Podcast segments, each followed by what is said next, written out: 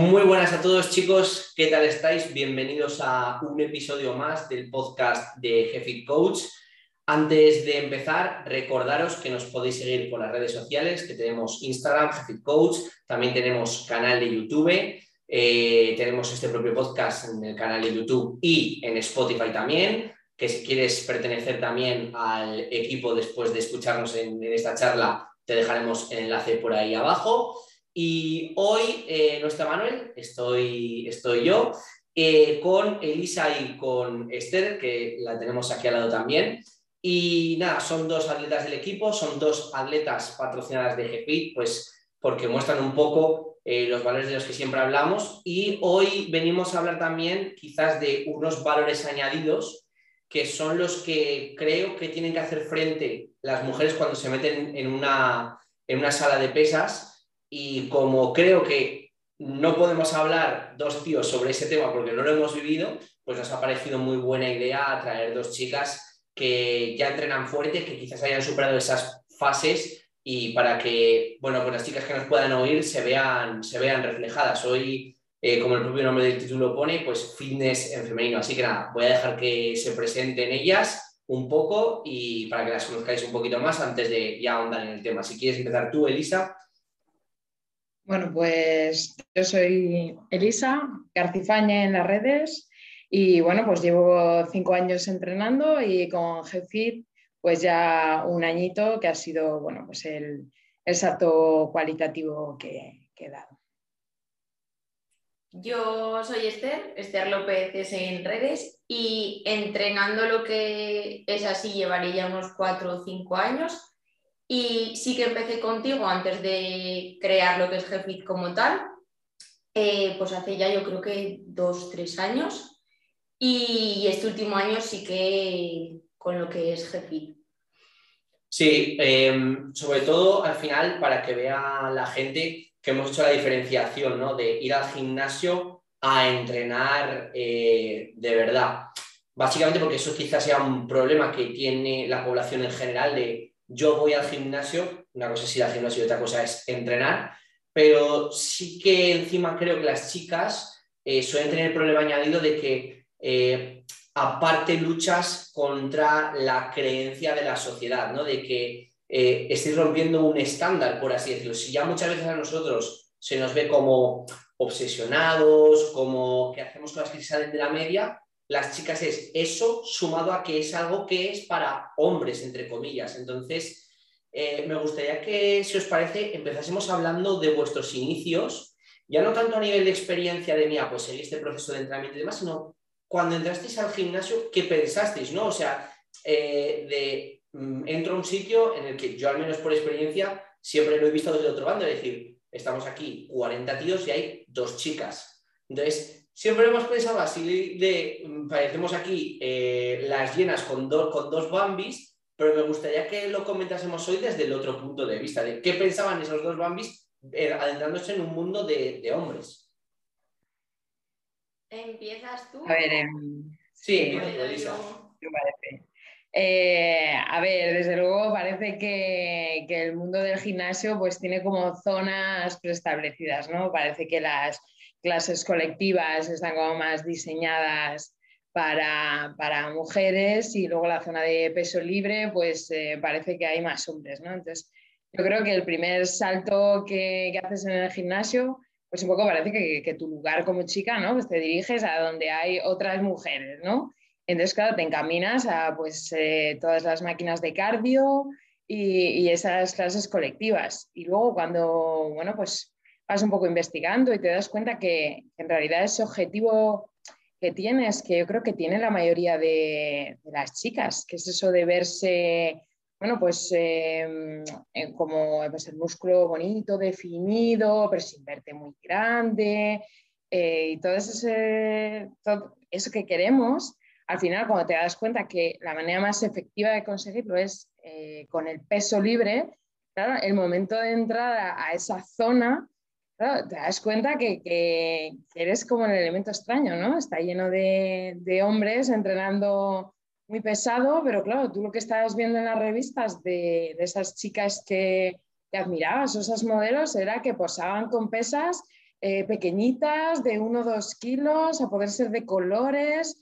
Entonces, claro, ciertamente, pues, eh, ostras, te ves en, un mundo mm, que parecen que a priori no encajas o, no está diseñado para ti. Entonces, bueno, pues es cuestión un poco de, irte haciendo eh, tu lugar allí y, bueno, es todo un, proceso. No sé, Esther, ¿cómo, ¿cómo lo has vivido tú? Yo la verdad que me siento muy identificada un poco en cómo lo has dicho, porque sí que también he pasado como esa fase de transición de entro al gimnasio, pero como tú bien dices, empiezo haciendo muchas horas de spinning, muchas horas de body pump, que es lo que tú dices, como esta es mi zona, aquí es donde parece que tengo que ir.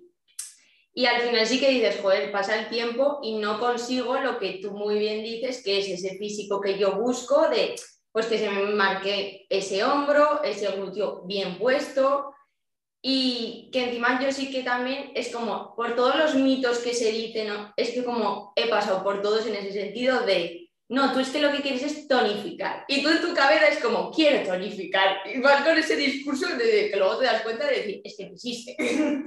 Pero te plantas ahí es como, ah, vale, pues entonces yo lo que quiero es eso. Y ya te dicen, no, mira, y eso se consigue haciendo pesas. Y tú, ¿vale? paso a la siguiente fase y es como, voy a ir a esas pesas. Y ya también te encuentras con, que yo creo que también influye, depende dónde caes o en qué manos caes, de que igual si tienes más suerte que den las manos adecuadas o tú sabes buscarlas, pues te ahorra mucho tiempo y mucho, sí, tiempo y esfuerzo. O yo, por ejemplo, en mi caso me acuerdo que fui a hacer por lo típico, venga, sentadilla, y me tuve que oír por la de siempre de, no, es que, que las rodillas no pasen la puntera porque no sé qué. Claro, una vez te quitas eso, vas a la siguiente. O me acuerdo, no, no hagas abdomen este ejercicio porque ensancha la cadera y en chicas no puede ser eso. Que yo decía, a ver, yo de esto no tengo ni idea, pero joder, que no, los huesos no se ensanchan por entrenarlos. Yo decía, ya, solo de lo que sé de mi trabajo, esto no puede ser así. Entonces, claro, vas como saltando una serie de obstáculos o lo que sí que dices al final de entras y yo por lo menos sí que tenía esa sensación de decir, entro a un sitio donde no tengo ni idea, lo poco que sé es de lo que yo he buscado, eh, son todos chicos, es ese prejuicio que tú dices encima de parece que las chicas no pueden levantar fuerte y era una sensación de decir, es que todo el mundo me mira, en plan de, por favor. y yo por lo menos también lo noté luego, en, depende también mucho el entorno, porque es cierto que esto me pasaba en el gimnasio que al principio, el primero que toqué, que fue donde yo estudiaba, pero luego cuando llego aquí a Zaragoza me apunto a otro, muy de vieja escuela, muy que encima tú has estado ahí. Claro, y ahí sí que es cierto que como el ambiente cambia y el entorno que hay cambia, al final es un gimnasio donde, sin ir más lejos, es que entrenaba una chica que a día de hoy ha ido al Mister Olimpia de bikini. Claro, entonces yo ya me encontré y decir, tío, es que estas chicas, joder, no son como las otras, es que estas están ya como yo quiero, o es que aquí hay gente que es chica, pero que hace un peso muerto con 90 kilos. Entonces, claro, sí que es cierto que ya dices, uy, ¿y esto?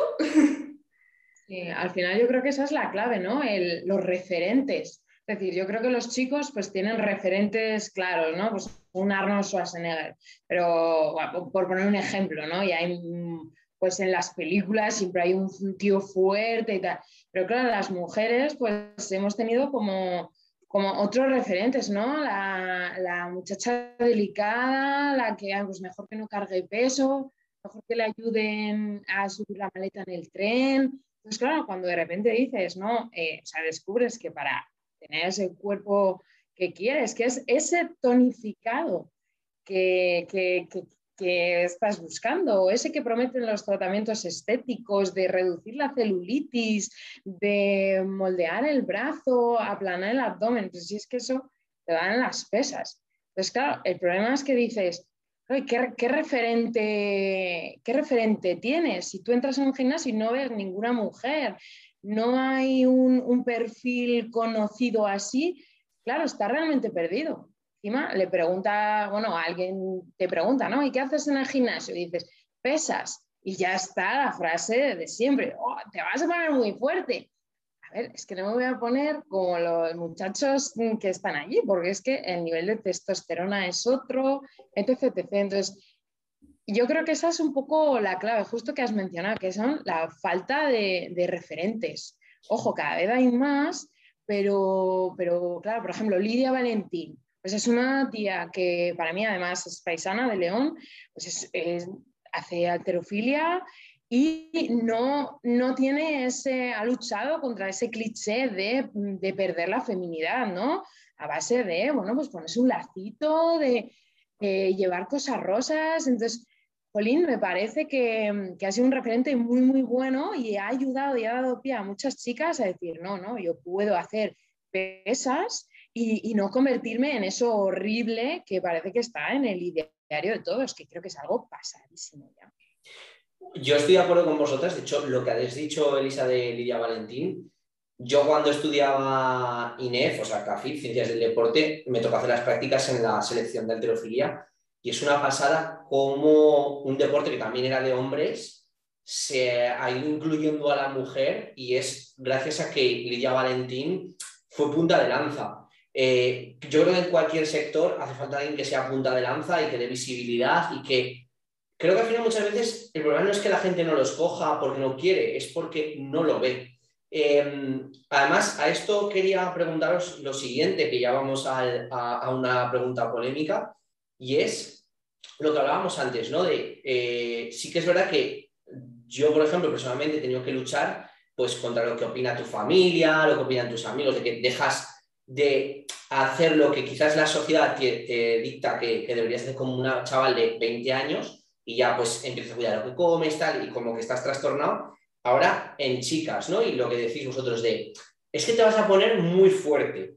Eh, sobre todo para el... Y normalmente el comentario lo hacen tíos a, chicas. Justo además el otro día lo, comentábamos, que parece como que tenemos que dar nuestra aprobación o el límite es te puedes poner fuerte, pero no tan fuerte como, como, como yo, ¿no? De decir, si yo, si tú mueves 100 en sentadilla, yo tengo que mover más, o tú no puedes mover tanto como yo. Que nosotros es una cosa que siempre decimos en Jefit, que el nivel medio de chicas es mucho más alto que el de chicos, porque de chicas es verdad que tenemos un par de estrellas, que digo yo siempre, pero es que luego el nivel medio es ¡pum! Aquí no hay una chica que sea principiante precisamente porque eh, eh, no hay un, matiz, es decir, una, las chicas que, entrenan es porque ya tienen esa concepción y han tenido que superar quizás más obstáculos a nivel mental y social que, un chico, ¿no? Entonces, me gustaría que me comentéis vuestra experiencia de justamente esos prejuicios, esos, esos comentarios y si hay machismo realmente todavía a día de hoy en la sala de un gimnasio.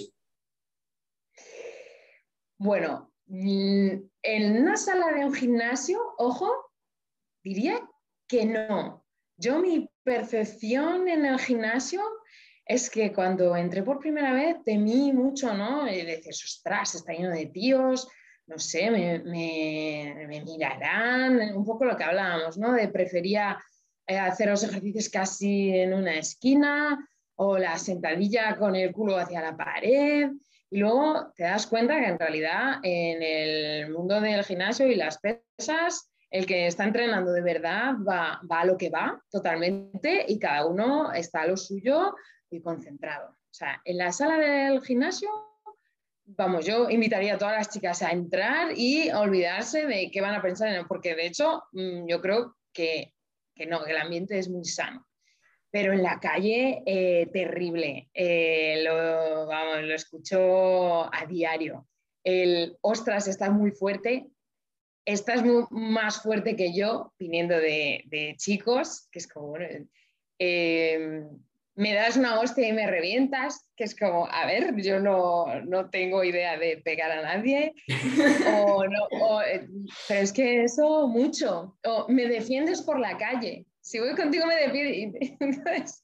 es curioso, muy curioso, sí. Y ya cuando preguntan qué de... Perdona. No, no, sigue. Cuando, cuando me preguntan qué deporte haces, claro, ya ahí empieza, eh, yo ya no sabía muy bien qué contestar. Al principio decía pesas. Entonces me decían, ah, zumba. Este, pues, no, nada que ver.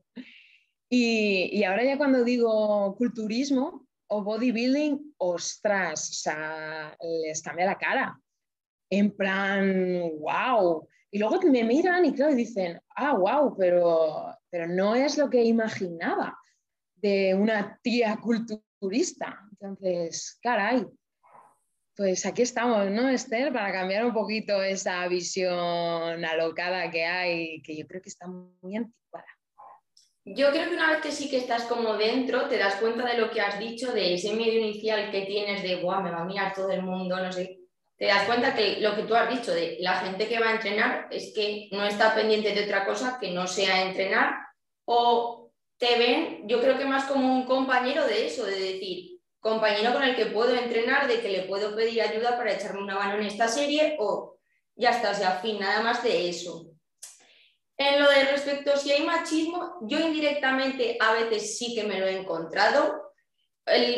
por ejemplo, hay un ejemplo que sí que me he encontrado, ha sido el de te ven y ya te enseño, como ¿Y por qué al resto no le ofreces ese te enseño? ¿Qué pasa? ¿Yo no sé? ¿O yo no voy a saber?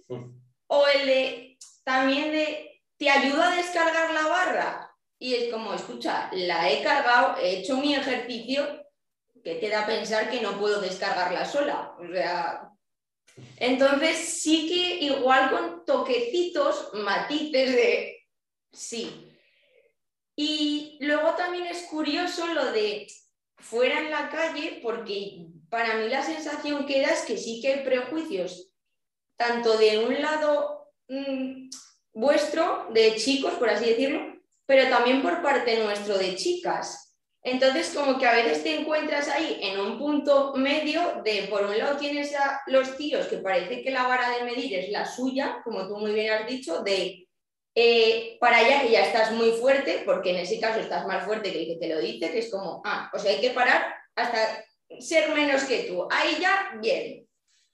Y luego también de chicas, un poco de decir, tío, pues al final sí de, joder, eh, porque levantas tanto o porque quieres levantar tanto o te vas a ese físico de porque quieres que se te marque un brazo, ¿sabes?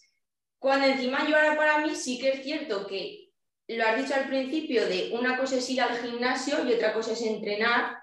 Yo asumo que empecé yendo al gimnasio y a día de hoy considero que entreno y encima lo que me ha dado a día de hoy no es el físico como tal, o sea, por lo que me quedaría allí y lo que al final me ha enganchado no ha sido un quiero este físico. Entonces, y encima todos los prejuicios sí que van en base a eso. Eh, antes de pasar al tema de lo del físico, porque sí que es verdad que creo que el principal problema es eh, que, digamos que ya el culturismo natural en hombres se aleja a veces un poco del estándar de belleza que hay en la sociedad, pero es que de chicas ya ni os cuento, en el sentido de o estás dentro del mundo o el estándar de una bikini natural, ¿vale? Eh, por ejemplo, todos nos viene a la cabeza pues, Laura Gutiérrez, que para mí es la perfección física. Eh, tú se lo pones a, pie de calle, yo, yo, he hecho alguna vez alguna prueba y esto no me gusta. Claro, no deja de ser porque valoran, valoran normalmente hombres que tienen menos nivel de desarrollo de masa muscular. Es un poco lo mismo, ¿no? De eh, a mí es que las mujeres más altas que yo no me gustan. Es un poco, pues, yo encima, tú, tú debajo, ¿no? Eh, luego si queréis vamos a ese tema, pero ahora que estábamos hablando con el tema de prejuicios y demás, eh, yo, por ejemplo, eh, lo mismo, ¿no? el tema de la familia. Yo me acuerdo que cuando empecé con esto ya más en serio, claro, para mis padres la línea entre es un deporte y vigorexia estaba muy, muy, muy, muy, muy fina. Y vamos, como que tenías casi que comer eh, cosas que no querías por obligación para parecer una persona normal bajo su, prisma, ¿no?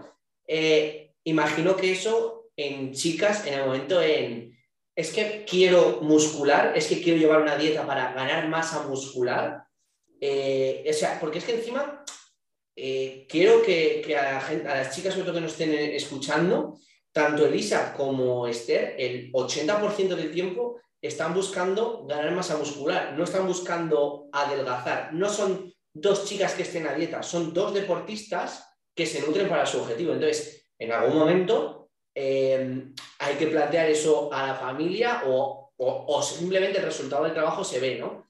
¿Qué os dicen vuestro entorno familiar? Porque claro, como que también lo mismo, que me imagino que estés perdiendo el norte, ¿no?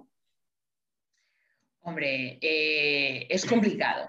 Es complicado. Yo creo que, mira, en este caso quizá un poco se invierte en las tornas, ¿no? A nivel nutrición, en, las mujeres, pues quizá pues, ha habido más trastornos alimenticios asociados a mujeres. Entonces, el hecho, por ejemplo, de pesar la comida, no para comer poco, sino para llevar un control igual de lo que estás comiendo y poder hacerlo bien, pues claro, eso eh, era percibido como algo muy preocupante, algo ya muy, eh, muy extremo y enseguida, ¿no? Pero tienes que comer de todo. El tema comida, complejo. Y luego el tema gimnasio, mm, claro, yo recuerdo, bueno, pues, por ejemplo, a mi padre una vez le, le, dije, venga, pues te voy a hacer una tabla y vienes conmigo y tal. Y me dijo, vale, vale, pero donde, pero donde la zona de los flipados no, ¿eh? Y le dije, si la zona de los flipados es la de las mancuernas, digo, ahí justo es donde estoy yo. Digo, y ahí es donde vamos a estar juntos. Así que en ese sentido, pues bueno, pues sí, mm, es percibido cuando haces algo con constancia y dedicación, pues enseguida ya te tilan de obsesión, ¿no? Pero bueno, no sé, para mí la clave ha sido no dar demasiadas explicaciones, quizá. Si tú tienes claro que quieres hacer algo, pues vas poquito a poco haciéndolo. Y hay una frase que me gusta mucho que dice que al principio te llamarán loco y luego te preguntarán cómo lo hiciste. Y, y, eso en mi caso, por ejemplo, es exactamente lo que ha pasado, ¿no? Es como, nada, vas mucho al gimnasio, estás obsesionada, ¿no? Pero tienes que comer de todo y ahora, pues después de hacer una DEFI en verano y tal, pues, ¡ay! ¡Qué brazos, tal! Y, jolín, las piernas, me gustaría eso. ¿Cómo lo has conseguido? Y digo, ya está, la frase es muy real. Yo sí que creo que al final, o sea, yo en mi caso es como que no lo llegan a entender porque creo que al final no ven esto como un deporte, sino más como cualquier persona que va al gimnasio y va allí a pasar el tiempo y como que un poco que todo el mundo puede hacerlo a día de hoy. O sea, da igual que tengas 12 años que que tengas 50. Tú vas, pagas tu cuota del gimnasio y parece que ya, ya entrenas. Entonces, claro, yo creo que cuando no lo entiendes, eh, pues bueno, al principio sí que es un poco, de repente, lo que tú dices, de ves esa báscula y, ojo, cuidado, que está pesando la comida, a esta le va a pasar algo pero encima da igual en qué fase, porque me acuerdo, o sea, estás en una fase que igual sí que mm, quieres controlar más o tienes más restringidas las calorías y es como, hasta aquí no puedo comer más. Y es como, ah, pero no es que no estás gorda y es como, si yo no digo que esté gorda, simplemente me he propuesto definir, perder estos kilos y hasta aquí es lo que puedo comer. Ya está. Y eso se juzga, pero cuando estás en la fase contraria, que tienes cuatro veces más de calorías y que encima comes mucho más de la media, que encima yo en mi caso también me pasa eso de, para ser una chica no como lo que suele comer la media de las chicas, también está mal, porque también es, pero todo eso te vas a comer, entonces es como, mm, da igual lo que haga, no, no se queda claro y es complicado. Y lo de entrenar, pues lo mismo. Yo creo que al final, si hubieses dicho que haces baloncesto, que haces cualquier otra cosa, se entiende y parece como que se entrena X días con esto y todo, todo claro y todo. Pero cuando dices gimnasio, pues parece eso, que vas, pasas allí las horas y ya está, y no entrenas. Y ya cuando les ven la libreta de ah, pero que vas con una libreta y es como, sí, sí, no, o sea, es que, tengo objetivos, que es que va todo medido y planificado exactamente igual. Y no, o sea, es difícil de entender, yo creo, si no, Mm. Si no lo vives parecido, no es como otros deportes que tienen esa aceptación, los hagas o no los hagas, porque socialmente están como, no sé, o bien vistos o considerados más como deporte al uso. Os voy a hacer una, pregunta sobre, sobre, este tema, eh, porque habéis sido muy bien antes de los referentes y también Elisa ha dicho lo de primero te criticarán y luego te preguntarán cómo lo has hecho. Eh, habéis hablado un poco de que vosotros os informasteis eh, un poco, pues eso, ¿no? De lo que quieres es tonificar, lo que quieres es tal. Sin embargo, lo habéis hecho como muy simple, muy sencillo, de que todo el mundo llega a esa conclusión y sigue ese camino recto. Pero hostia, eh, yo veo mucha gente que sigue perdida y es más, yo en mi, en mi trayectoria como entrenador, por, por mis manos han pasado muchas chicas que querían mejorar. De hecho, han pasado muchas chicas que venían recomendadas por otras chicas. Y cuando les decías, mira, es que tú lo que necesitas es comer más para ganar más fuerza, para tal, para cual. Ese, en ese momento hay un cortocircuito de no. Es decir, quiero este objetivo, pero no, eh, quiero el objetivo, pero ese camino que mm, tú me estás diciendo, no lo voy a hacer. Eh, hostia, ¿cómo dais ese cambio de quiero este cuerpo, pero es que este cuerpo, como ha dicho Elisa, ¿no? Mi referente quizás sea de esta revista, pero sale con las pesas rosas. ¿En qué momento, eh, de, o sea, rompéis ese esquema? Porque al final todos hemos empezado lo que has hecho tú, ¿no? Yo he hecho la rutina de Arnold Schwarzenegger cuando tenía 17 años. Lo lógico, ¿no? Si quiero ser como Arnold Schwarzenegger, tengo que hacer lo que hace Arnold Schwarzenegger. Y no me digas lo contrario. ¿En qué momento, cómo es esa transformación mental de decir, hostia, quiero el cuerpo de esta tía, pero es que no puedo entrenar como dice esta tía que hay que entrenar, que tengo que entrenar, eh, voy a poner entre comillas para los que nos estén escuchando en Spotify, eh, como un tío, porque al final las diferencias, eh, no, no, hay diferencias, al revés, lo que ha dicho Elisa, tenéis menos testosterona, tenéis que entrenar más duro para ganar menos que nosotros. Entonces, me gustaría que comentarais un poco cómo es ese cambio de chip, o qué le diréis a esas chicas de decir, Tienes que dar el cambio de chip así, o a mí me sirvió esto. Bueno, en mi caso, eh, yo empecé porque, bueno, pues tenía un, evento, una boda, ¿no? Entonces, pues tenía, estaba pasada de kilos y quería, eh, quería pues, lucir bien en el, en el mejor tiempo posible. Y ahí un poco empecé a hacer entrenamiento de, de alta intensidad. Entonces, bueno, pues ya vi que lo que es la bajada de peso y tal, bien. Y luego empecé a, ver en Instagram a, chicas competidoras de bikini fitness. Entonces, la verdad que era una estética que, me, me, gustaba mucho. Hice exactamente lo que has dicho tú con Arnold. Eh, vi con una chica que tenía colgados esos entrenamientos y dije, venga, pues, pues allá vamos. Voy, si esta chica entrenando así ha conseguido este cuerpo, bueno, pues lo voy a replicar.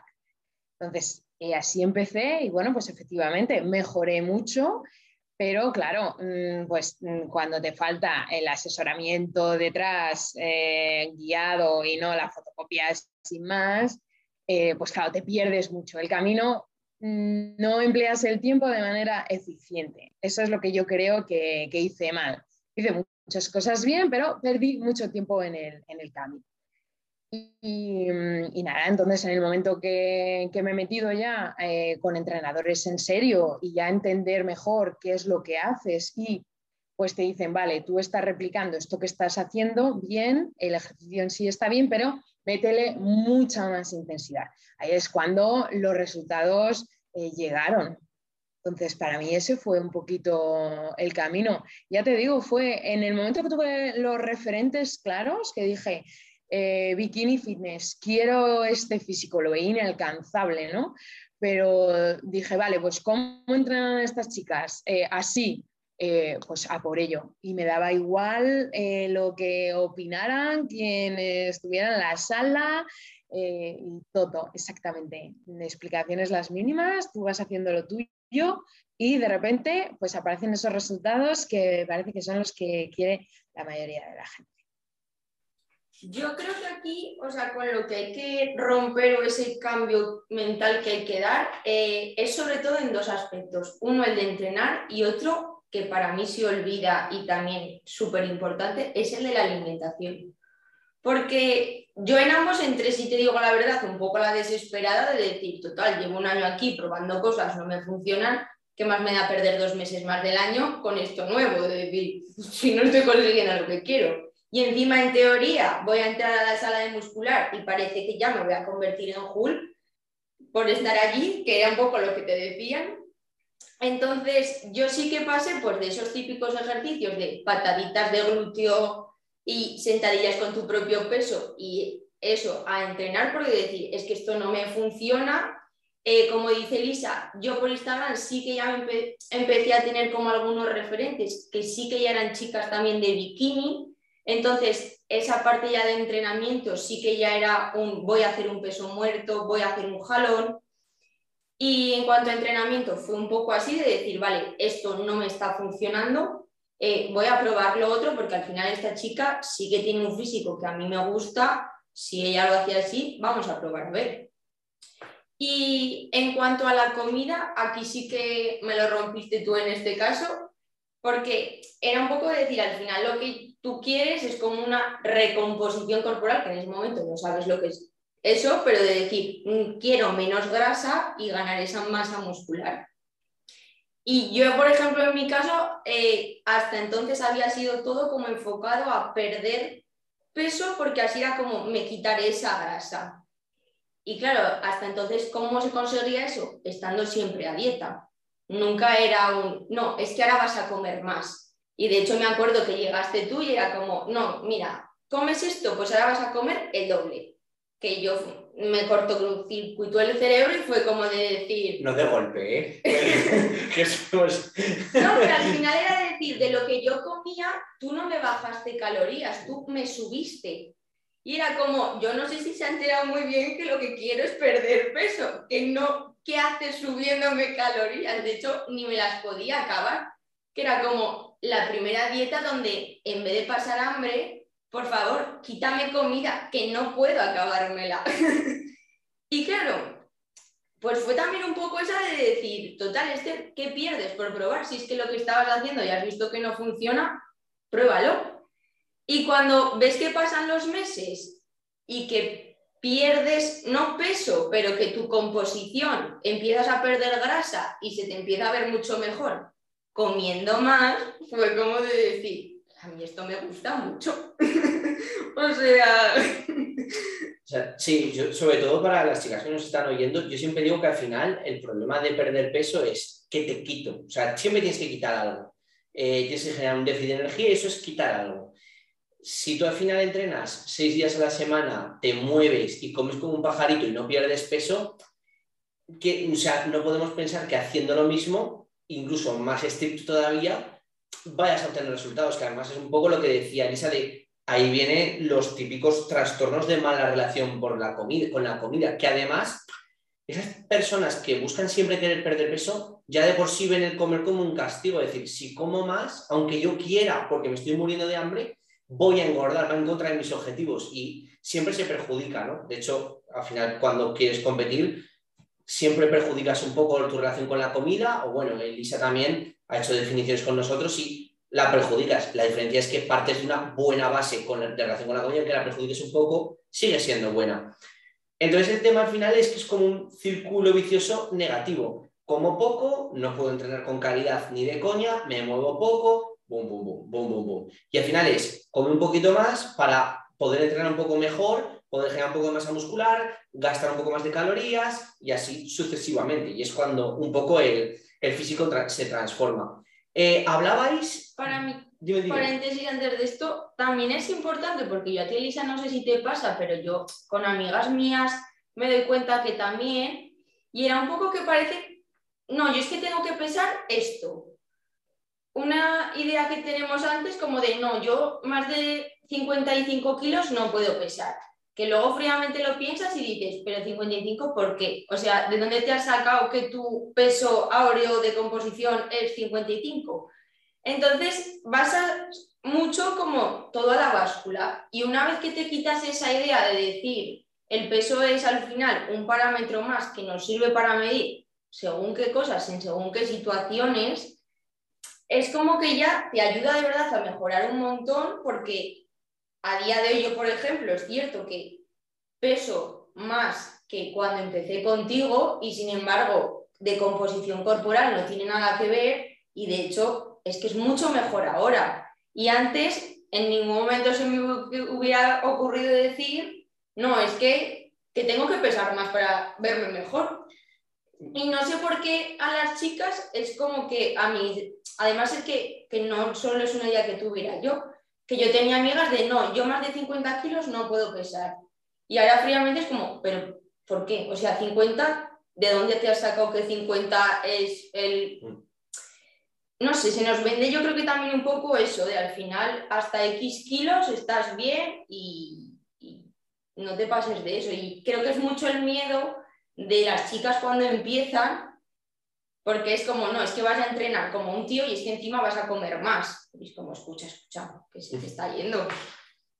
Sí, eso se suele entender muy mal en las recomposiciones corporales, ¿no? El momento en que dices, pues es que me veo mejor, pero la báscula me dice que estoy subiendo. Yo siempre se lo digo pues, a las amigas, le digo, cógete un pantalón de referencia. Sea, a ti tú vas por la calle y nadie te va a ir pesando. O sea, ¿qué más a que peses 50 que 60? Cógete un pantalón de referencia y vas viendo cómo te queda, cómo te aprieta, cómo no. Entonces, ¿qué más te da la báscula? Si es una persona que le obsesiona mucho la cifra, ojo, que es un valor objetivo y todos lo tenemos en cuenta. Yo soy la primera y claro, cuando ves valores disparados, pues bueno, echas un poco el freno y piensas a ver qué hacer. Pero al final es que como tú te ves en el espejo, eh, eso, pues como un pantalón de nuevo de referencia que tienes, cómo te sienta, ¿no? Y es que igual ves que pasa un año y dices, es que peso lo mismo y tengo dos tallas menos.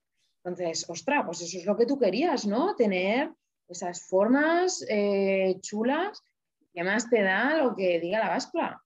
En eso no se ve. Lo que se ve por la calle son tus formas y tú en el espejo. Así que yo el peso lo vería más como una herramienta de control que, otra cosa. De hecho, además dos casos muy, muy distintos. Yo, Esther, creo que pesas 10 kilos más que cuando empezamos. Llegaste a pesar 10 kilos más que cuando empezamos. Y tú, Elisa, me dijiste una, el otro día en una de las revisiones, es que peso lo mismo que cuando vine, pero no son los mismos, no es el mismo aspecto visual que quizá, y yo además, no sé si te acuerdas que me dijiste, es que además comentaste un post de he pasado varias veces por el mismo peso y cada vez me veo mejor. Y es un poco la, idea. Pero claro, para eso es lo que estábamos hablando. la gente tiene que perderle el miedo a progresar. Y progresar implica levantar más kilos, hacerte más fuerte en ciertos ejercicios diana y que eso vaya acompañado de una ingesta como la de cualquier deportista, acompañando al gasto calórico, que al final es un deporte y hay que tratarlo como, como tal. Es una de las frases que además me habéis oído alguna vez a, a, vosotros, a deciros a vosotras, es decir, no sois chicas que estáis a dieta, sois chicas deportistas que tenéis que comer para rendir. Em, si eh, hablabais, hablabais, antes del tema de, referentes, es decir, en el momento que tuve este referente, ya pude empezar a entrenar de, cierta manera. Para mí, desde ahí se desvirtúan, o sea, se, se derivan dos, dos preguntas. Y la primera que os voy a hacer es, eh, claro, vosotras teníais ese referente como canon de belleza, entre comillas, o, objetivo físico a, conseguir, ¿no? A decir, bueno, esta manera de lucir es mi mejor versión. Vale, pero eh, ¿qué opináis? O sea, ¿realmente opináis que la gran mayoría de chicas que se apuntan a un gimnasio, ese es su objetivo? Hablábamos antes lo de Laura, ¿no? Es decir, es que Laura, eh, Laura Gutiérrez fuera de este mundillo yo creo que a las dos, porque lo hemos comentado muchas veces, el aula para vosotras es como el top de, a lo que aspirar a nivel físico, pero sin embargo esto lo enseñamos en la calle y ninguna chica querría estar como, como Laura. ¿Vosotros ¿Vosotras creéis que el canon de belleza en chicas está mal planteado a nivel social? Porque en chicos sí que suele ser al menos un físico trabajado, quizás no tanto como lo que podamos aspirar nosotros también dentro del sector, pero es que en, en chicas es que no se le puede lucir ni un músculo. A ver, yo creo que eso ha cambiado muchísimo. Yo recuerdo, pues a principios de los años 2000, eh, pues en ese boom de la anorexia, eh, todas esas modelos hiper delgadísimas que realmente ya era alarmante, ¿no? Yo creo que ahora ha habido un cambio de tendencia y ahora está la frase muy mítica que es eh, strong eh, is the new sexy, ¿no? Antes era skinny is the new sexy, o sea, antes cuanto más delgada mejor y ahora, gracias a Dios, hay un paradigma mucho más saludable. Yo sí que creo que hay em, un cambio incluso en, gente que, gusta mucho en, las redes sociales, pues no sé, si Michelle Lewin o no sé, Kelsey Wells, que me gusta mucho. Yo ya empecé a ver que había, bueno, pues unas chicas que tenían un poco más de, tono muscular. Entonces, yo creo que eso eh, ha hecho que la gente busque un poco, un poco más eso, un poco más ese, bueno, pues ese músculo más definido que viene a ser un poquito más grande y definido. Incluso una cosa que me hace mucha gracia es que en el momento que he definido los brazos, me dicen, eh, parece que tienes los brazos de Leticia Ortiz. Eh, y entonces me hace mucha gracia porque supuestamente pues ella hace pilates o cosas muy light, pero yo creo honestamente que es probable que haga un ejercicio de, de pesas intenso porque al final ese brazo tan, tan bonito, pues eh, es así como se consigue. Entonces creo que sí que hay cada vez más referentes que encaminan a, un entrenamiento.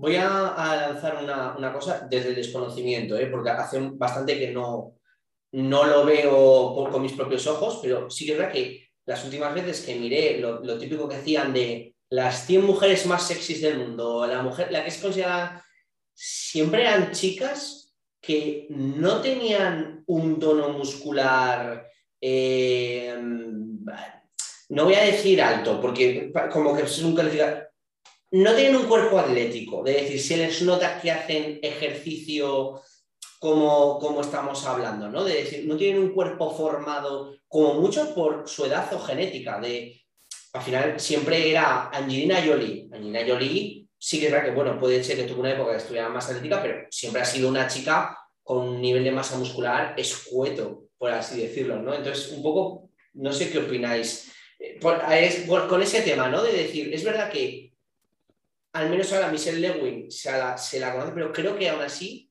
dentro de, de la sociedad en general, sigue siendo una minoría. Yo creo que sí que ha cambiado porque, o sea, sí que es cierto que también sí que había mucha polémica con eh, los castings que había de modelos al final, que de decir es que esto no es sostenible y ellas mismas de salir y protestar y decir, escucha, que es que no puedo estar así, no puedo comerme una manzana todos los días para mantener el peso que me pides para poder hacer este reportaje. O donde sí que se tachaban de que había modelos que les sobraba peso cuando la vista está que decías, joder, pero si es que la pobre, que es que está delgada, que no le sobra peso para nada.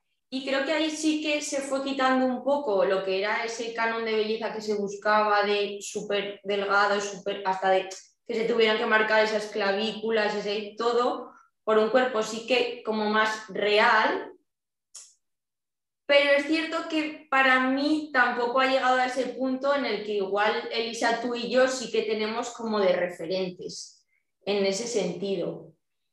Porque, jo, luego a la vista está que a ti no sé, pero luego vas a comprar ropa o algo así y yo personalmente no considero que esté fuerte como de decir, es que mira, es que estás fuerte, es que no, considero que tengo un cuerpo muy normal, pero que sí que no tengo ese canon de recta, sino ya al final pues de trabajo un glúteo, entonces mi glúteo es mucho mayor que mi cintura, eh, trabajo una espalda, entonces mis hombros son mucho mayores que...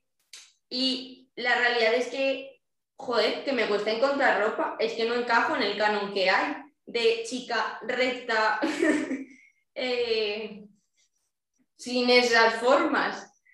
Entonces, creo que ha cambiado, pero creo que no ha llegado a nuestros referentes de hoy en día, ni que tenemos tú y yo, por ejemplo, ni mucho menos, porque a mí también me pasa lo que tú dices de, para mi hijo, Laura, un físico así, es de decir, esto es, y yo lo enseño al resto igual de amigas y la palabra es, no, no, es que está demasiado fuerte.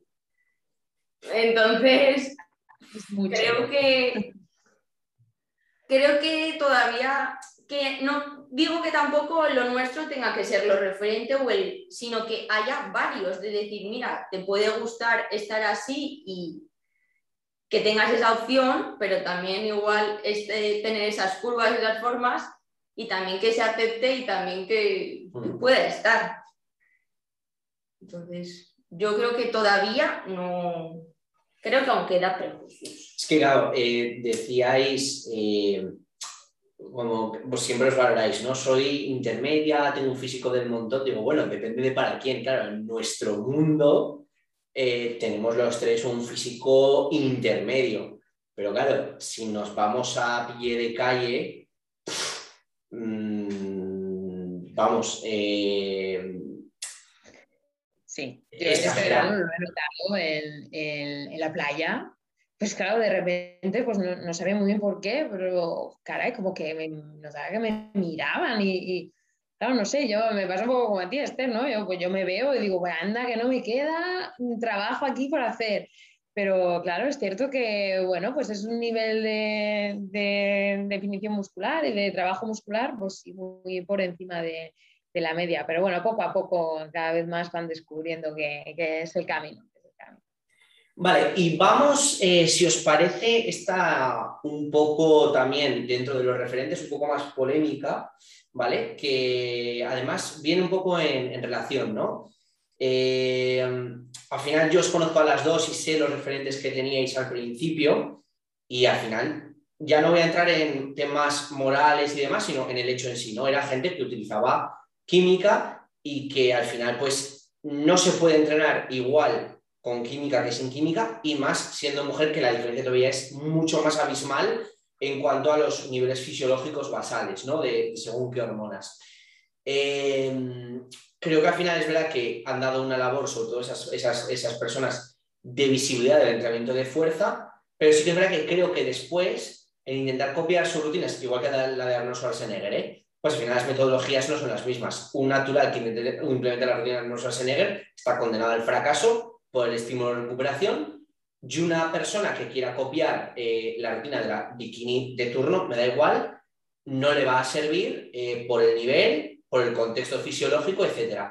Entonces, eh, muchas veces veo a, chicas también utilizar mal esos referentes de cómo eh, me, la, primera que se os venga a cualquiera a la cabeza, que va al Mr. Olympia, tiene el culo así, que parece el melocotón del WhatsApp, y hace estos ejercicios que normalmente suelen ser solo analíticos y demás, está así, yo también voy a hacer eso. Y veo que muchas chicas, pues al final, no tienen esos resultados porque para mí, bajo mi punto de vista, el entrenamiento en gente no utiliza ha de en compuestos, en ejercicios compuestos y en hacerse fuertes.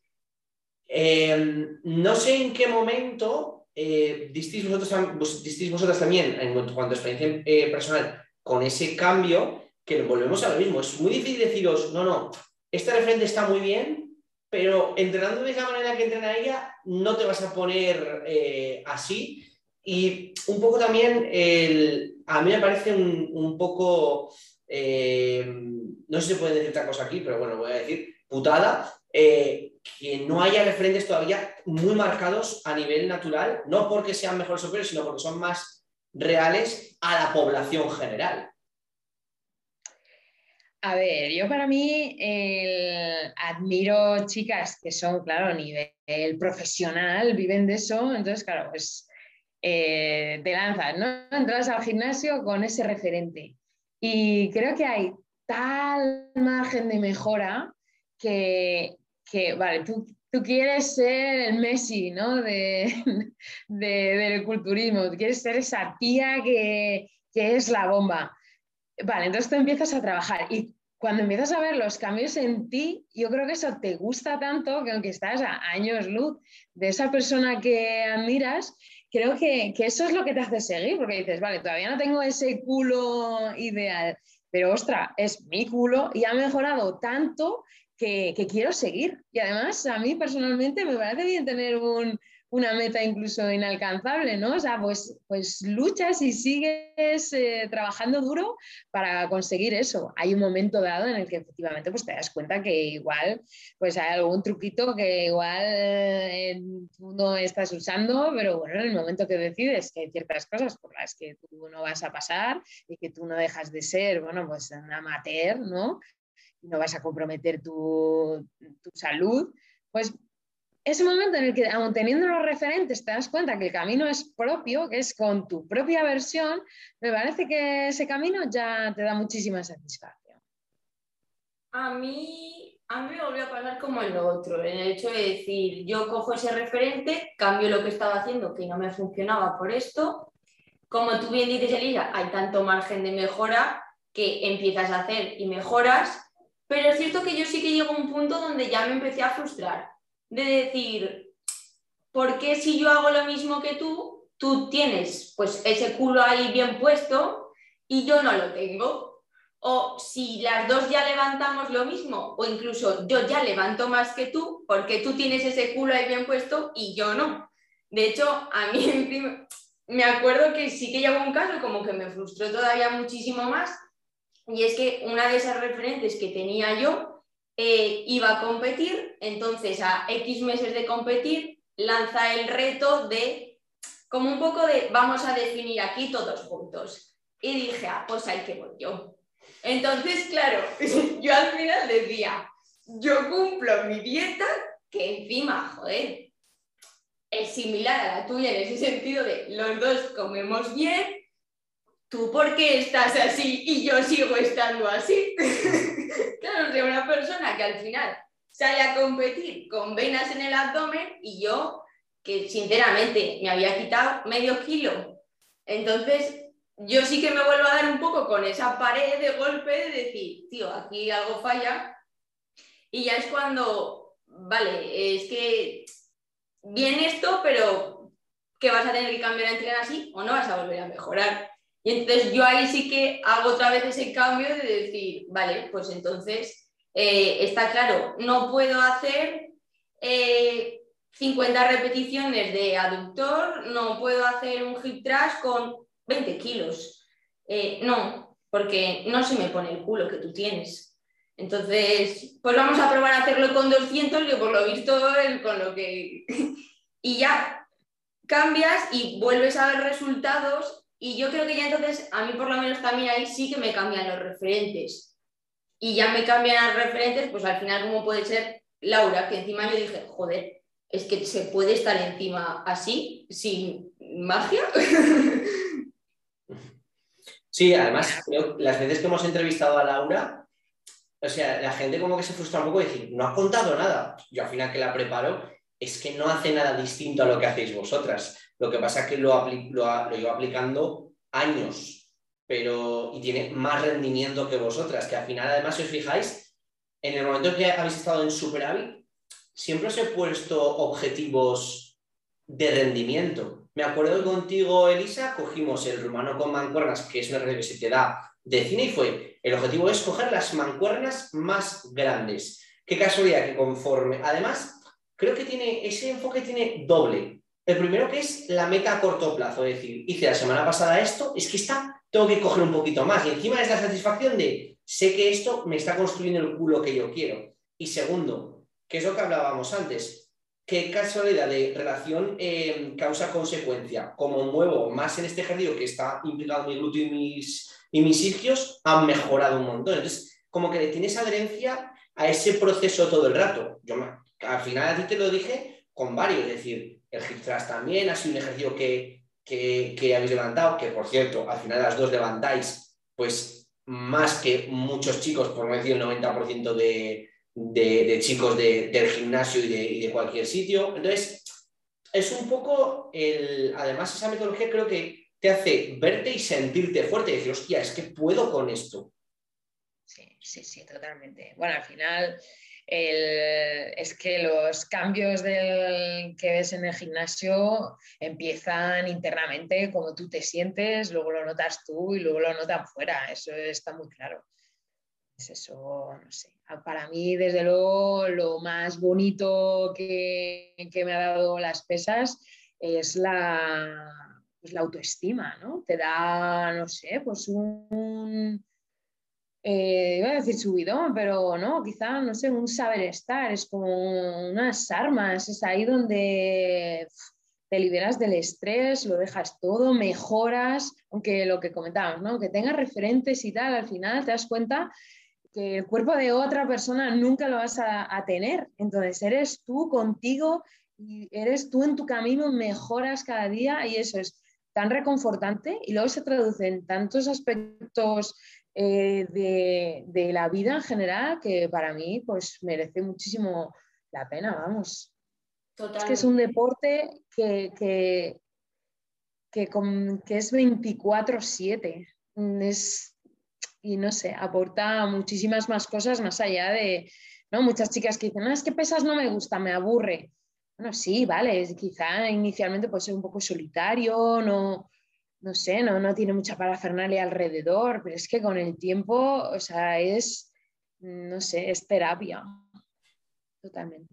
Totalmente, o sea, yo creo que pues te aporta tanto y lo que tú dices en todos los sentidos que yo, por ejemplo, sí que es cierto que entré ahí con un fin puramente eh, físico, de estético, además, y a día de hoy, de verdad que cada día que me levanto y empieza mi día y de entreno y de todo, es que es el último motivo por el que voy, de verdad, es el estético.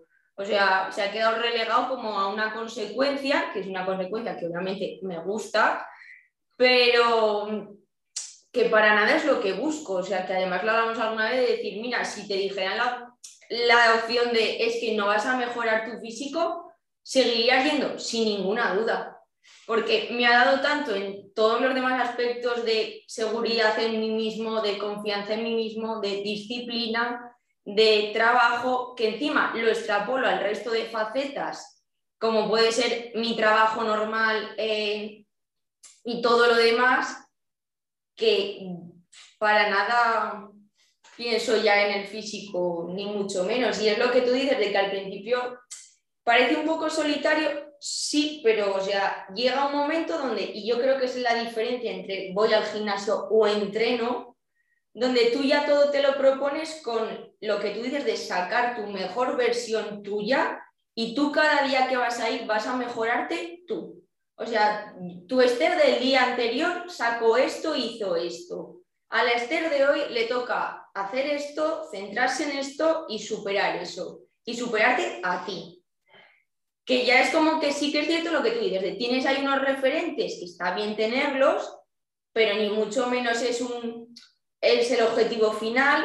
Y es cierto que te gusta un físico que quieres y tal, pero ni mucho menos, o para mí, ni mucho menos es el objetivo por el que entro por esa puerta todos los días. Y chicas, acabáis de hablar de eso, ¿no? De que no es tan, llega un momento que no es tan físico, que es una consecuencia. Al final, esa nuestra cosa es lo que te dije de chándal largo a sufrir, añadirle kilos a la barra y que el físico sea una consecuencia de ese proceso mental, ¿no? Eh, yo una de las cosas, eh, por, o sea, que sobre todo em, siempre he intentado explicar, pero que además me ha tocado a mí este año, que es ese punto de, perfección física que se muestra muchas veces en redes. Claro, y al final me hice 80 fotos y las iré colgando una hora y parece que estoy todo el año así. realmente es imposible, ¿no?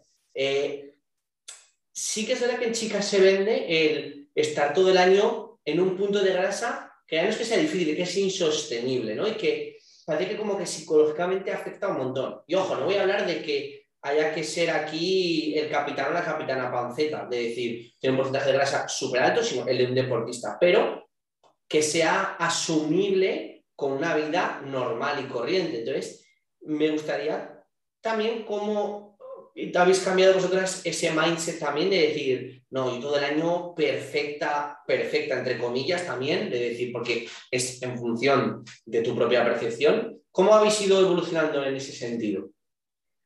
Ostras, ahí mm, sí que ha podido ser una de las cosas que más me ha costado, porque, bueno, pues, yo quería abdominales, ¿no? Y, y claro, yo seguía chicas que están pues, muy marcadas todo el año con un punto eh, estupendo. Y claro, cuando yo lo fui consiguiendo poco a poco y cuando de repente llegué al, al punto, al, punto más extremo, claro, me di cuenta que era muy efímero. Y ostras, eso mm, cuesta, cuesta asumir, decir, bien, lo he conseguido, ¿no? Pero, ostras, es que esto eh, dura muy poquito. Mm, yo hice un post con un símil que era, eh, bueno, como si subes una montaña, ¿no? Para mí era como, bueno, vas a escalar la montaña y la cima está ahí arriba. Entonces tú te esfuerzas, te esfuerzas, subes, cuando estás arriba lo consigues, pero es que eh, la cumbre es, es, muy poquito y enseguida ya eh, tienes que volver a, bajar un poco a la tierra, ¿no? Entonces, para mí, ostras, es también cuando te das cuenta que todo eso que te están vendiendo, esas imágenes, eh, bueno, pues son relativas. Entonces, de nuevo, tienes que volver a la tierra, que ser tú y decir, bueno, vale, sí, me encantaban esos abdominales y me encantaba este día que me hice estas fotos porque me veía brutal. También te digo, mm, había ciertas cosas asociadas que no las quiero en mi vida. Bueno, pues un nivel de cansancio, comer poco. Entonces, eh, ahora eh, estoy en un punto pues un poquito más lleno, no es quizá de irme a hacer fotos a un fotógrafo porque es como más normal, te das cuenta que, es donde estás a gusto y donde estás mm, feliz y no eh, luchando por ese super ideal que pensabas que te, que te haría feliz. Entonces, de nuevo, es la carrera contigo mismo y, y aunque tú quieras alcanzar algo, bueno, llega tú y a ver cómo te encuentras tú ahí. Igual descubres que, tu felicidad no estaba con esos mega abdominales, sino que estaba pues, en, otro punto intermedio. Es bonito ir buscando también dónde experimentarlo y, quedarte donde, pues donde tú estás más feliz al fin y al cabo. Yo, eh, ahora si quieres, Esther, perdona. O sea, además, bueno, para la, gente que, que, nos esté oyendo y demás y no conozca a Elisa, yo os animo a que le echéis un vistazo a, su perfil o incluso dentro de Jefi, que eh, compartimos su antes y su después, que fue una definición, vamos a decir, más allá de incluso lo que se pide en bikini. O sea, al final, bueno, se le planteó la posibilidad de competir el año que viene y demás, que en ello estamos. O sea, fue una definición no de, no de playa, sino más todavía. Y encima considero que tampoco hicimos heroicidades de penurias y demás, pero es verdad que solo por el porcentaje graso, pues existen lo que estuvimos hablando, ciertas adaptaciones negativas, que quizás es lo que la gente desconoce, que la gente piensa que tener abdomen eh, cumplir eh, ensalada tal y cual, pero que es que eso a tu cuerpo le genera un estrés, que nuevamente es un poco la información de a qué te vas a enfrentar, ¿no? Yo creo que, aparte de que coincido contigo en lo que has dicho, creo que muchas veces, vale, llegas una vez y nosotros vamos a llegar otra pero ya con el conocimiento de es para un momento y es para tu experiencia personal, de decir en qué punto estoy. Y una, vez más de lo he conseguido, de decir, me he propuesto un objetivo y lo he conseguido. Y ahora vuelvo a mi normalidad. Yo al menos es como traté mi competición, es decir, es un objetivo muy ambicioso, sé que es efímero y en ningún momento quería mantener eso, no me ha frustrado, es decir, pero dije, joder, lo he conseguido. Y eso te, nuevamente te fortalece como, como persona y como carácter. No sé qué opinas tú, Esther. A mí, o sea, me dejó como de importar tanto ese, uff, es que voy a coger kilos o ese, uff, es que en el momento en que esto, en vez de verlo como un resultado, lo vi como un proceso eh, en el sentido de decir, es que disfruto de todo y disfruto de cada etapa de ese proceso y cada etapa es distinta y me aporta una serie de cosas y me quita otra serie de cosas. Pero, pues eso, al final yo me acuerdo cuando planteamos el hacer la dieta reversal y subiendo y al final hacer un volumen que era decir, te vas a tapar y te vas a tapar en comparación también con otras veces o en comparación a esa media o ese canon que hay mucho, pues en el momento en que ya a ti eso no te importa, esos cánones preestablecidos y que tú vas en tu proceso y disfrutas de él, pues descubres una serie de cosas que te aporta que también disfrutas mucho. O sea, yo me acuerdo que al final me permitía, joder, es que yo iba a entrenar y sí que iba con una sensación de decir, darme lo que queráis, que es que rindo que no veas. Y me gustaba un montón esa sensación que no había descubierto hasta ese momento. Con la comida sí que es cierto que también pues, me permitía una flexibilidad mucho mayor que en otras épocas y que entonces creo que era un momento también como de disfrutar de esa flexibilidad que te da. Y sin embargo, otras etapas, pues al revés, disfrutar de ellas de forma distinta, de decir, igual tengo que ser eh, más estricto con las macros y desde otra forma, sin embargo, también me da pues el verme, pues mira, se me marca un abdominal más y también lo disfruto. Entonces, creo que es eso, en el momento en que lo ves como un resultado, sino que disfrutas de lo que es todo el proceso, eh, te da como un poco igual, el, o a mí por lo menos me da igual. El otro día eh, hablaba con, con una clienta que además, por cierto, todos somos el referente de alguien me comentaba sobre vuestros dos casos, ¿no? que lo veía en el grupo y decía, ostras, tal.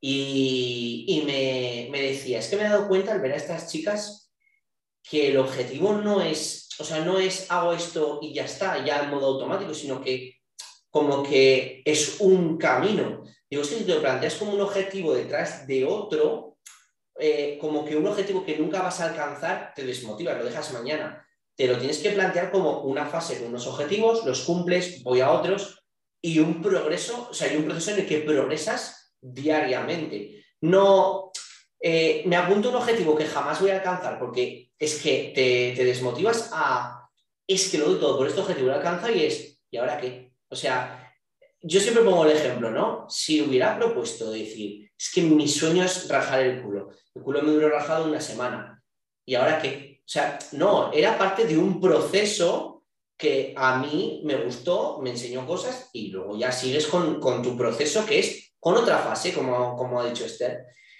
Eh, entonces, eh, yo chicas, para ir acabando si queréis, me gustaría que a las chicas que nos están oyendo y que, insisto, de, 100% eh, real, que esa chica os tenía vosotras de referentes porque era lo que más cerca tenía por encima vuestro, o sea, por encima de ella, esas chicas que no están, estén pudiendo oír, se sientan identificadas y demás, pero que quizás estén unos puntos por debajo todavía de vuestra experiencia como deportistas, ¿qué les recomendaríais eh, para decir, mira, lo importante para, para no, alejar este, no alejarte de este mundo frustrada son estas tres cosas? O yo me he dado cuenta de lo que me hizo llegar a este estado fueron estas tres cosas tres, puede ser cinco, puede ser una. A ver, para mí lo importante es que, es tu camino, tu camino y tu superación personal.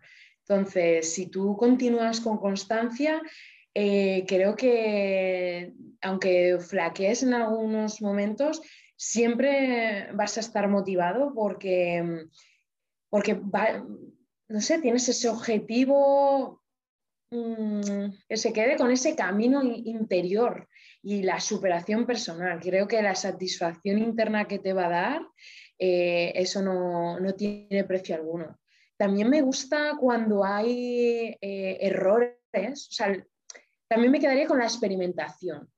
Eh, y ves que cuando hay errores, cómo puedes corregir fácil o cómo eso, igual mm, alcanzas ese objetivo que tanto anhelabas y te das cuenta que no es, eh, que no era eso donde iba a residir tu, felicidad. Entonces me quedaría para estar motivado, ya te digo, con, esa, em, con ese camino personal que siempre te, aporta mucho más allá del físico y, lo bonito de la experimentación. Yo, o sea, sí que básicamente es un poco lo mismo, pero sí que creo que es muy importante hacer el cambio del foco de fijarte en lo de fuera y pasar a fijarte en ti, como tú dices, de es tuyo, de, de verdad, no te compares, de que no es eso a lo que tienes que llegar, es tú. Mírate a ti, mira qué situación tienes, plantea la que quieres y compárate de verdad con cómo eras tú el día anterior. Porque muchas veces es como, jo, es que aún no, y no he llegado, no he llegado. Y es como, mira hacia atrás todo lo que has conseguido. Que es que, consigues cosas. O sea, entonces, en el momento en que cambias ese foco de dejar de compararte con el resto a ti mismo, creo que es un cambio fundamental. Y yo otra cosa que también me ha costado meterme en la cabeza y que también me genera a veces mucha frustración, que parece como que era todo lineal, de decir, el progreso tiene que ser así, hacia arriba, y en ningún momento va a caer.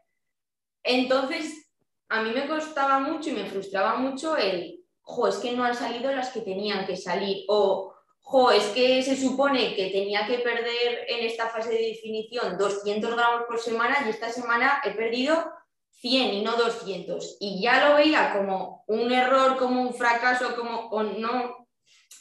Y el decir que es que no es lineal y que es un proceso con sus etapas, un proceso que hay que ir moldeando a ti y según lo que vaya ocurriendo y que es flexible y que, que no salga lo que de inicio se planificó o que no salga lo de que de inicio tú te habías propuesto, no es un fracaso.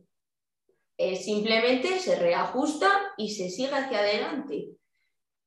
Entonces, y yo lo digo porque de verdad han sido como las dos cosas que más me han frustrado en esto y que en el momento en que he hecho ese cambio de mentalidad, pues me han ayudado un montón. yo eso voy a añadir, además lo que habéis dicho las dos, que para mí es conocimiento, en el sentido de, eh, en el momento en que empiezas a aprender qué es lo que le está sucediendo a tu cuerpo o qué es lo importante que tienes que aplicar a tu cuerpo para que éste cambie, eh, en ese momento sientes que tienes el control, es cuando te sientes poderoso porque tienes ese poder de ajustar según qué cosas o entender por qué estás haciendo lo que estás haciendo y eso te motiva, ¿no? Y, en lo, y al final también entiendes qué es lo importante en cada fase y por qué eso no es un, un fracaso. Yo, además, ya, eh, porque la gente suele quedar con ejemplos, aparte de los tuyos, Elisa también asentía porque le ha pasado un poco, le pasó un poco lo mismo, me acuerdo, cuando hicimos la definición, que me dije, hostia, me queda esto, pero estoy muy cansada. Y dije, para, vamos a hacer un descanso de dieta y luego seguimos. Y para ti era como, jo, pero eh, es como que no lo estoy dando todo. No, digo, es normal, es por esto. Y me acuerdo que hicimos el descanso de dieta, te sentías súper recuperada y luego fuimos a machete otra vez y conseguimos el, el objetivo con esas pilas recargadas y fue entender por qué tocaba lo que tocaba y en qué consistía eso, ¿no? Que no, es, no, que no, estás, no estás fallando. Entonces, creo que muchas veces no se alcanzan objetivos y más en esto porque no se aplican los conocimientos suficientes. Al final, una pared la puedes derribar a cabezazos que te va a costar un montón y mucho dolor o, o a mazazos que va a ser muchísimo más, más fácil. Y paciencia y constancia. Creo que para esto de verdad son dos cosas fundamentales porque no se consiguen las cosas en una semana y aquí yo creo que el que las consigue, el que las mantiene durante más tiempo en una media de bien hechas, pero el que más tiempo, sin ninguna diferencia. O sea... no sé si os dais cuenta que todos los invitados que tenemos a GFIT, ya no al podcast, sino a las clases de la plataforma, que es gente que ha cosechado muchos éxitos, siempre dice lo mismo, paciencia, paciencia, paciencia. quizá también, eh, bueno, que supongo que a los hombres también, pero las mujeres, ¿no? Es como, ¿y en cuánto tiempo voy a poder conseguir estar como tú? Y es como, bueno, pues mira, pues en cinco años. Uy, uy, uy, no me gusta esa respuesta, quiero decir, ¿no? Resultados los vas a empezar a ver en un mes. Eh, psicológicamente, en un mes eh, tú mm, internamente, en, muy poco, muy poco, pero claro, eh, tienes que saber que es un proceso. No vas a conseguir estar como la de la foto, no vas a ser la de la foto nunca, vas a ser tu versión mejorada. Además, yo creo que es que una vez que empiezas, que no hay un punto en el que acabes. O sea, yo a día de hoy no me veo un punto en el que diga, hasta aquí me vale. Porque si he hecho la vista atrás, seguramente hace un par de años ya el objetivo que tenía en mente es lo que hago ahora. Porque me acuerdo cuando, pues eso, al final me ponía unos objetivos de tienes que levantar tanto y esos objetivos ya los pasé y a día de hoy es como siguen. Entonces creo que no va a haber nunca un punto que digas hasta aquí. Es como que sí, todo avanza. Me acuerdo que el año pasado pusimos a 0,80 de 1RM para peso muerto Y ahora eso lo haces calentando. Sí, y, ahora tampoco es como, no, no, si es que esto ya no me vale. yo ahora quiero mis nuevos objetivos. Ahora el objetivo eran 120, sí, sí. Y con Elisa igual. Yo me acuerdo que Elisa era, vamos a coger las mancuernas más gordas del gimnasio para hacer peso muerto rumano con mancuernas. Y ahí que vamos. Y seguramente cuando acabemos tengamos que pasar a otro objetivo, porque ese ya está cumplido y es un poco lo que hablabais. Pues nada, chicas, lo primero, agradeceros que hayáis pasado parte de la tarde conmigo. Al resto, por también dedicar esta horita a escucharnos. Recordad que nos podéis seguir tanto en Instagram, eh, Coach, como en YouTube, como en Spotify para el podcast. Dejaremos también las redes sociales de Elisa y de Esther, que son atletas eh, afiliadas y patrocinadas de GFIT estarán encantadas también de echaros una mano para resolver eh, las dudas, si tenéis alguna curiosidad sobre su preparación, sobre cómo podéis eh, pertenecer, al equipo, lo que queráis, ellas pues eh, os van a atender de maravilla, que les encanta ayudar a la gente. Y nada, espero que os haya gustado, que os haya servido y nos vemos en el siguiente episodio. Un saludo a todos.